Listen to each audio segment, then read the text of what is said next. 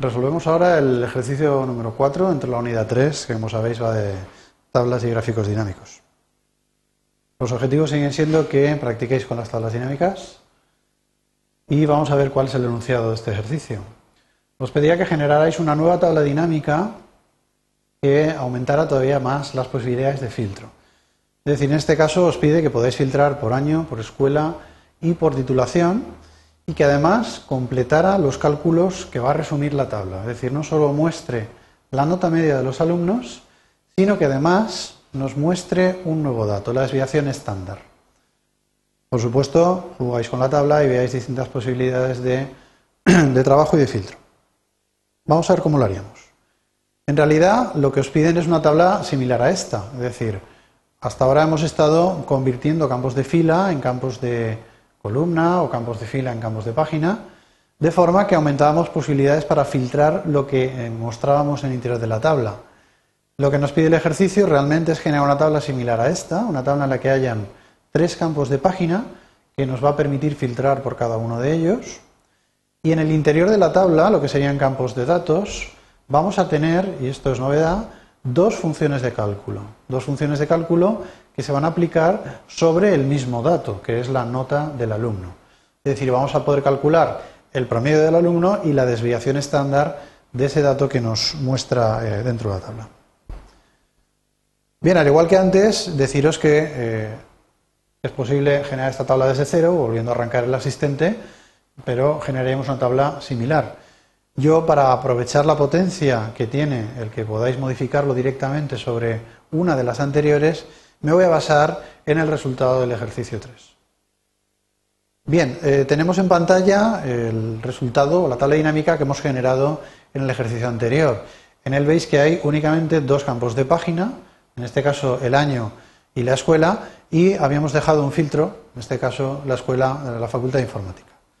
Lo primero que voy a hacer es eh, eliminar el filtro, voy a visualizar todas las escuelas y lo segundo que voy a hacer es modificar el tipo de campo, en este caso el único campo de fila que nos queda, que es el campo de la titulación. Lo vamos a hacer igual que antes, simplemente provocando un arrastre de ese botón que representa el campo de fila a la zona superior donde se encuentran los campos de página.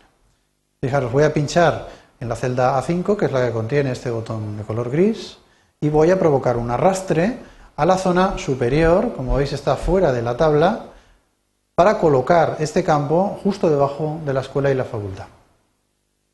En el momento que yo suelte este, este arrastre, provocamos el cambio de tipo en el, en el campo de datos. Hemos pasado de un campo de fila, que era la titulación, a un campo de columna. Bien, las posibilidades de filtro pues no han aumentado. Yo ahora podría establecer hasta tres filtros consecutivos de manera individual o los tres a la vez, de forma que, por ejemplo, podría obtener cuál es la media de las notas pues del año 2005 de la Facultad de Informática y dentro de la facultad seleccionar la titulación pues, de licenciado en Informática y de Gestión. ¿Vale? Esto respondería a la pregunta de cuál es la media de eh, de ese filtro en concreto. La segunda parte del ejercicio os pedía que incluyerais no solamente un cálculo dentro de la tabla, sino dos, además del promedio, de la nota media, que calcularéis también la eh, desviación estándar de la nota. Bien, esto lo podemos hacer a través del recuadro de la lista de campos. Si recordáis, este recuadro os mostraba cuáles eran las columnas de la información original con la que estamos analizando la información. Y os pone en negrita aquellos datos que están ya incluidos en la tabla y os pone en modo de texto normal los que no. Fijaros que el campo nota aparece ya en negrita. Aparece en negrita porque en realidad estamos totalizando aquí, en este caso, el promedio.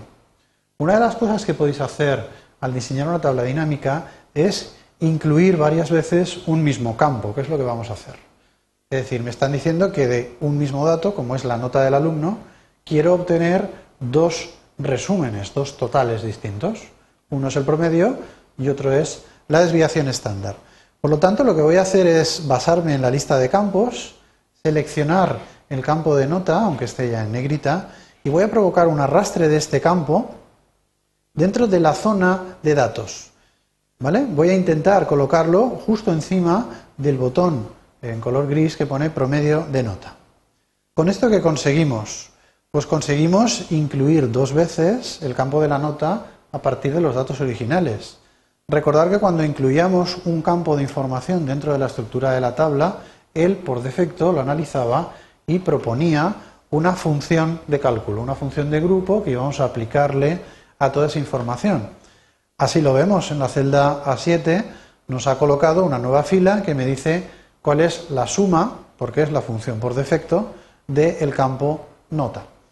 Lo único que tenemos que hacer ahora es modificar la función de cálculo que por defecto me ha provocado ese arrastre. Fijaros, lo voy a hacer accediendo a este botón gris que como ahora hay más de un dato, se ha transformado. Ahora en vez de poner promedio de nota, me dice que ahí hay varios datos totalizados. Y justo a su lado hay una, una lista desplegable que me enseña cuál es toda esa información que estoy totalizando. Me está diciendo que tengo, por un lado, el promedio de la nota, que ya tenía antes, y por otro lado, la suma de la nota, no tiene mucho sentido, que ha incluido este arrastre.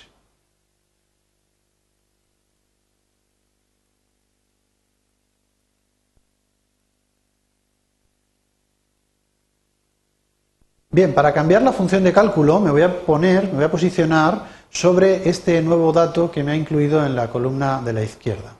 Y con el botón derecho del ratón vais a poder acceder a una opción determinada eh, configuración del campo. Es un poco rebuscado, pero es la manera de acceder a la modificación de la función de cálculo. Fijaros que despliega el mismo recuadro que os mostraba el asistente cuando vosotros incluíais un dato en la zona de datos.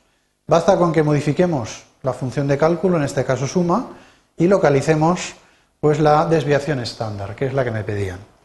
Una vez cambie la función en este cuadro, aceptamos y conseguimos que la tabla totalice esta función.